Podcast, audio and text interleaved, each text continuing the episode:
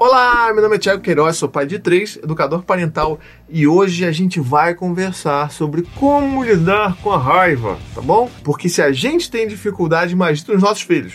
Então vamos lá, assim, isso é uma pergunta muito recorrente que eu recebo nas minhas redes sociais. De fato, as pessoas têm muita dificuldade de lidar com a raiva dos seus filhos, tá? E eu entendo que determinado tipo de comportamentos raivosos, agressivos, eles sejam um pouco assustadores pra gente. A gente fica meio ressabiado. A gente, né, acabou assim, nossa memória mais recente era aquele bebê fofinho que, né, soltava punzinho, dava rotinho, a gente tirava o bafinho de leite, aquela coisa fofinha e de repente a criança tá com raiva tá agressiva e quer bater em você, e você fica, que que é isso, bicho? Como assim? E eu entendo que é difícil a gente lidar com isso, mas a gente precisa entender que o primeiro passo é entender que nós não sabemos lidar com a raiva.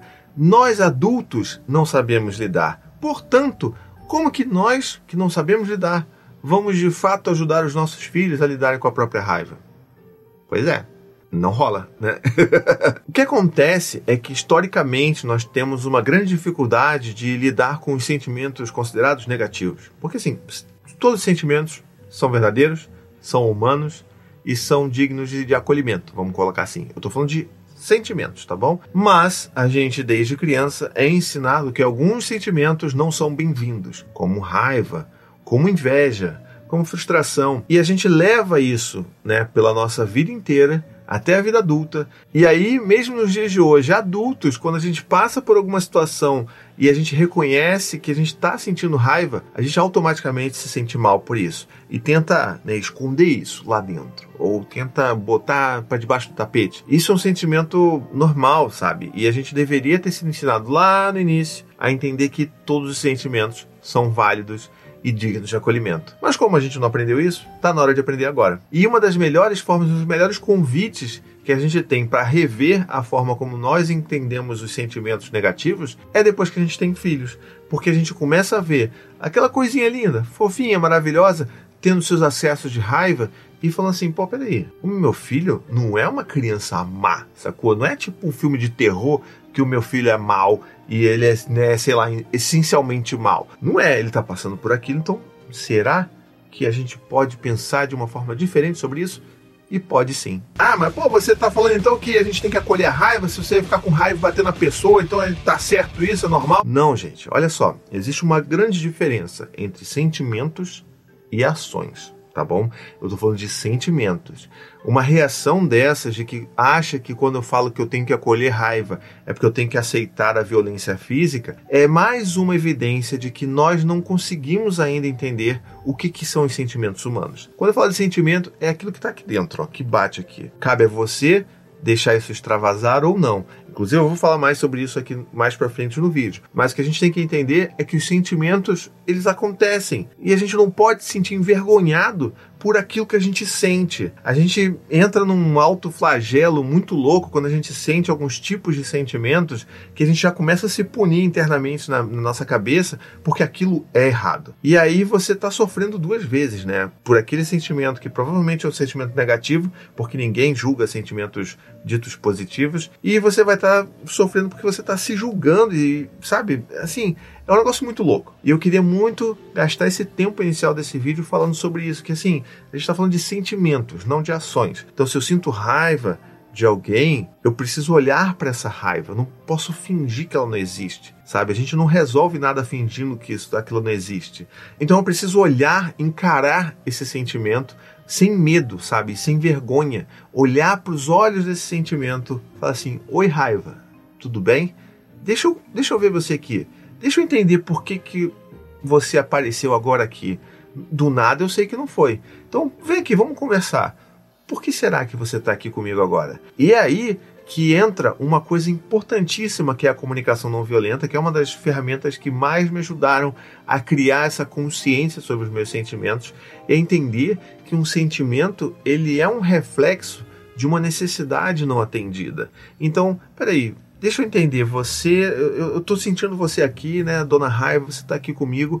O que que tá faltando aqui? O que que eu gostaria de ter, né, em termos de necessidade, que não está sendo atendida e por isso que eu estou sentindo essa raiva. Portanto, a raiva que eu sinto não é culpa de uma terceira pessoa. Deixa eu pegar um exemplo prático aqui. Digamos que você tem um, um um grande amigo ou uma grande amiga e vocês rotineiramente se falam, né? Assim, frequentemente vocês se falam bastante no WhatsApp, onde quer que seja. E você começa a perceber que essa pessoa, ela tá um pouco distante de você. E que essa pessoa começa a conversar, você começa a ver que essa pessoa está conversando muito com outras pessoas, mas que parou ou reduziu a frequência com a qual ela conversa com você. E aí você começa a sentir raiva disso, tá bom?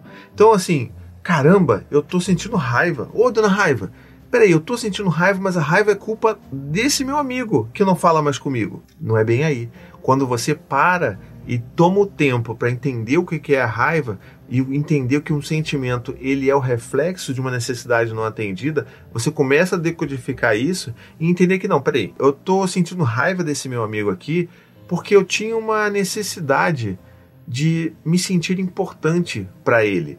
Eu preciso, eu tenho essa necessidade de, de estar próximo a ele, eu tenho essa necessidade de ser visto e reconhecido por esse meu amigo que eu tenho tanto apreço. E a partir do momento que essa minha necessidade não é atendida, eu sinto raiva. Mas essa necessidade é minha, não é do meu amigo. Esse sentimento é meu não é do meu amigo. E a partir daí, a gente começa a entender que a gente precisa mesmo olhar para os nossos sentimentos, né? que a gente precisa mesmo enxergar o que está acontecendo, mesmo que esses sentimentos sejam considerados negativos. Então, fizemos esse preâmbulo aqui sobre sentimentos, sobre a raiva. E a partir daí, a gente começa a entender um pouco mais sobre como que funciona a raiva com a gente. Aí sim, a gente pode ajudar os nossos filhos a lidarem com a raiva. E como que a gente ajuda? Primeiro, não diminuindo o que eles estão sentindo, não fazendo com que eles se sintam envergonhados humilhados por estarem sentindo raiva. Esse é o grande lance. A gente precisa entender que eles não podem passar pela mesma coisa que a gente passou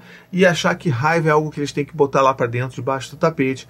Não, a gente precisa entender, fazer com que eles percebam que a raiva é reflexo dessa necessidade não atendida e ajudá-los a identificar qual foi essa necessidade não atendida. E aí acontece uma coisa importante. Quando a gente fala de raiva, normalmente principalmente quando criança, né? A gente sabe que as crianças elas não têm aquelas travas sociais, elas não têm aquelas ferramentas que as impedem de controlar tão bem os seus impulsos, né? Ou seja, se você hoje adulto sente raiva de alguém, gostaria de dar uns bons tabefes naquela pessoa, naquele ser humano ali, na maior parte do tempo, considerando ali que você está nas condições normais de temperatura e pressão, você vai se controlar e não vai dar um tabefe na cara daquela, daquela pessoa ali, daquele cidadão ali, não é verdade? Mas o seu filho talvez não porque o seu filho ainda não desenvolveu todo esse controle sobre seus impulsos, ele não tem todas as ferramentas ainda plenamente desenvolvidas, então para ele é mais difícil. Então, normalmente a gente associa raiva à agressividade, sendo que as duas coisas são naturais e a gente só precisa ajudar os nossos filhos a lidarem com essa raiva de uma forma mais saudável ou pelo menos mais socialmente aceita tá? E como é que a gente faz isso? Existem duas vertentes, né? Existe a vertente das pessoas que entendem que você tem que extravasar ela de uma forma física e de formas que sejam aceitáveis, e as pessoas que acham que você tem que criar mecanismos para lidar com a raiva, com seus sentimentos e se acalmar em relação a eles. E aí que essa primeira abordagem, né, que seja essa coisa mais catártica, né, que as pessoas falam, não, vai lá, bate no travesseiro, soca, quebra um prato, faz, bota para fora. Essas coisas elas tem pessoas que falam que, enfim, essas coisas ajudam, né? Mas existem muitos estudos, assim, estudos já antigos, inclusive, que mostram que é, não ajuda muito não as pessoas continuam sentindo raiva mesmo depois de ter essas experiências catárticas, sabe? E que na verdade você não tem muita contribuição quanto as pessoas que fazem prática de ou meditação ou de respiração controlada, que seria essa, essa segunda abordagem. Mas aí eu queria fazer um grande parênteses aqui, porque a gente está falando disso para adultos, né? Esse vídeo ele é para ajudar adultos e crianças, tá bom? Porque é ajudando adulto que a gente ajuda a criança. Mas a gente precisa entender que quando a gente está falando com crianças, eu particularmente acho que algumas dessas ferramentas que sejam de extravasamento da raiva, elas são importantes sim. Principalmente quando você tem uma criança que não está ali plenamente desenvolvida e entendendo como funcionam essas ferramentas de se acalmar. Então, assim, uma, uma criança de dois anos, por exemplo, eu acho que é válido sim você ter um travesseiro para você ajudar aquela criança a descarregar a raiva dela, porque ela ainda não consegue entender muito bem como que vai ser esse negócio de né, respiração, de meditação. Você não consegue segurar uma criança sentada num lugar, né, uma criança de dois anos. Então vamos entender que existem ali as limitações pelo desenvolvimento da criança. Então às vezes isso ajuda, tá? Eu costumo achar que é importante para a criança passar por isso. Então, seja um João Bobo, seja um travesseiro, para essas crianças pequenas eu acho que isso pode ajudar. Agora, para as crianças que são mais velhas e para nós que somos adultos, eu acho que é super importante a gente entender que a gente tem muitas outras ferramentas que vão ajudar a gente a lidar com essa raiva, mas não varrendo elas para debaixo do tapete, tá bom? O que eu quero dizer com isso? Existem, por exemplo, é, técnicas de respiração acompanhadas, sabe? Se seu filho está com muita raiva, filho, eu acho que você está com muita raiva, você está muito nervoso, eu estou vendo aqui que você está com raiva porque aconteceu isso, isso, isso, aquilo. Vamos fazer o seguinte, vamos parar, vamos respirar um pouco, Vamos sentir essa raiva, vamos olhar para essa raiva, entender o que está acontecendo, mas vamos respirar um pouco para a gente se acalmar. E aí você está fazendo o quê? Você não está falando que a criança está errada, que ela deveria sentir vergonha por aquilo que ela está sentindo, que ela é má por aquilo que ela está sentindo. Não. Você, ó, filho, vamos aqui, vamos respirar comigo. E existem muitas técnicas adaptadas para crianças, né, de respiração. Então, tem a técnica de cheirar e assoprar a florzinha, tem a técnica de assoprar a vela. Então, assim, tem todas essas coisas que ajudam a criança a entender como que é você fazer uma respiração mais profunda, né? E você vai, pá, respira, inspira. Essas coisas ajudam a criança. Outra coisa que dá para fazer também é, contar, né? A gente, a gente também, enquanto adulto, deveria contar muito mais para poder controlar nossa raiva e a gente poderia ajudar os nossos filhos a, a também fazerem isso, né? Então é, filho, vem cá, senta aqui comigo, vamos contar até 5, vamos contar até 10. Aí você vai até onde seu filho conseguir contar. E isso também ajuda a gente a se acalmar. Existe também o dar um tempo, né? Você não precisa falar para seu filho respirar, pro seu filho contar até mil. É, você pode só falar assim, filho, vamos dar um tempo? Senta aqui com o papai, senta aqui no sofá, vamos dar um tempo, esperar, vamos entender o que está acontecendo e aí a gente vai conversar. Isso também ajuda, né? E sabe, tem uma coisa que ajuda muito também, é a gente adulto e as crianças, é escrever, tá bom? Se você está com muita raiva, está sentindo alguma coisa muito grande dentro de você, escreva, faça um diário.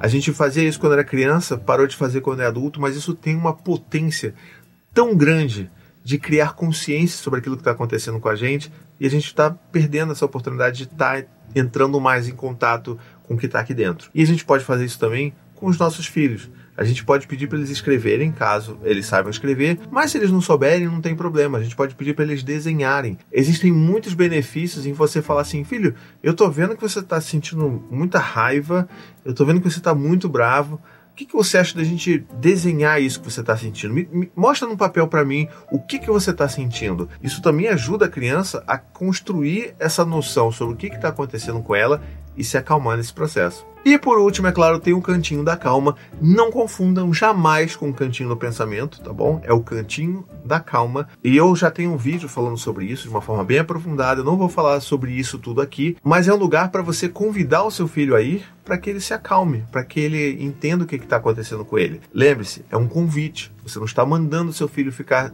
10 minutos lá se seu filho tem 10 anos. E aí você pode falar assim: filho, eu acho que você está com muita raiva, que você está muito irritado, muito angustiado.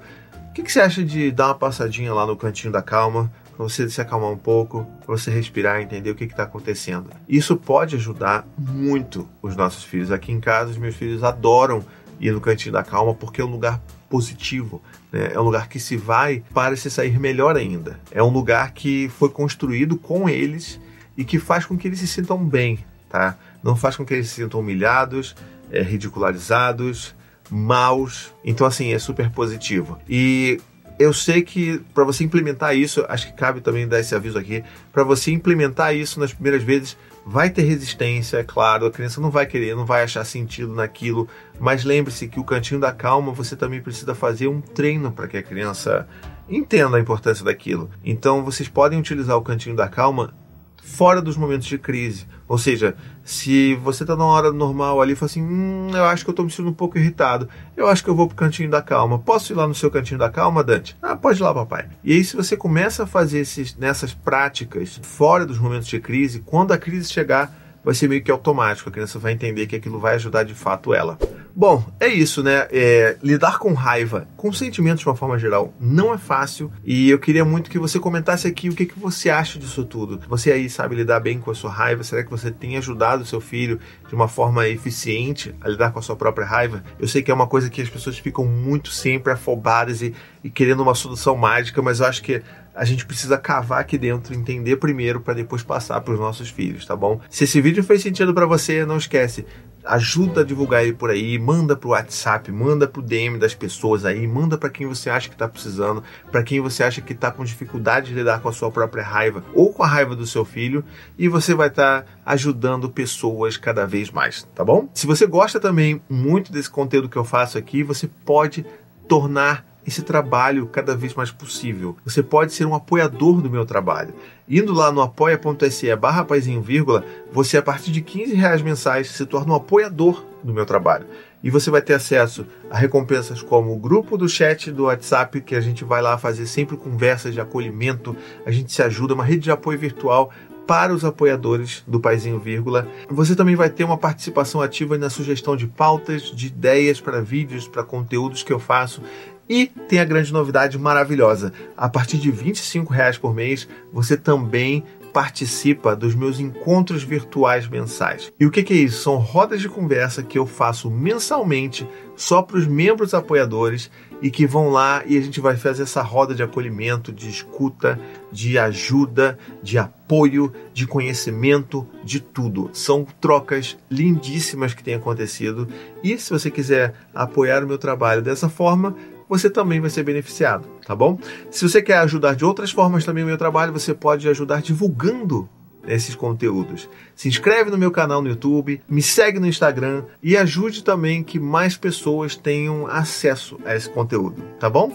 Um beijo, até a próxima e tchau, tchau. To the 25 senators who just voted against U.S. veterans and their families, you flip-flopped, voted no on the Honoring Our Pact Act. You know it provides medical help to vets makes amends to veteran families who lost children to recklessness. You voted yes just days ago. Why the flip flop? Don't put politics ahead of vets and their families. To everyone listening, contact your United States senators today. Demand they vote yes. Make the Honoring Our Pact Act law now. Paid for by SO.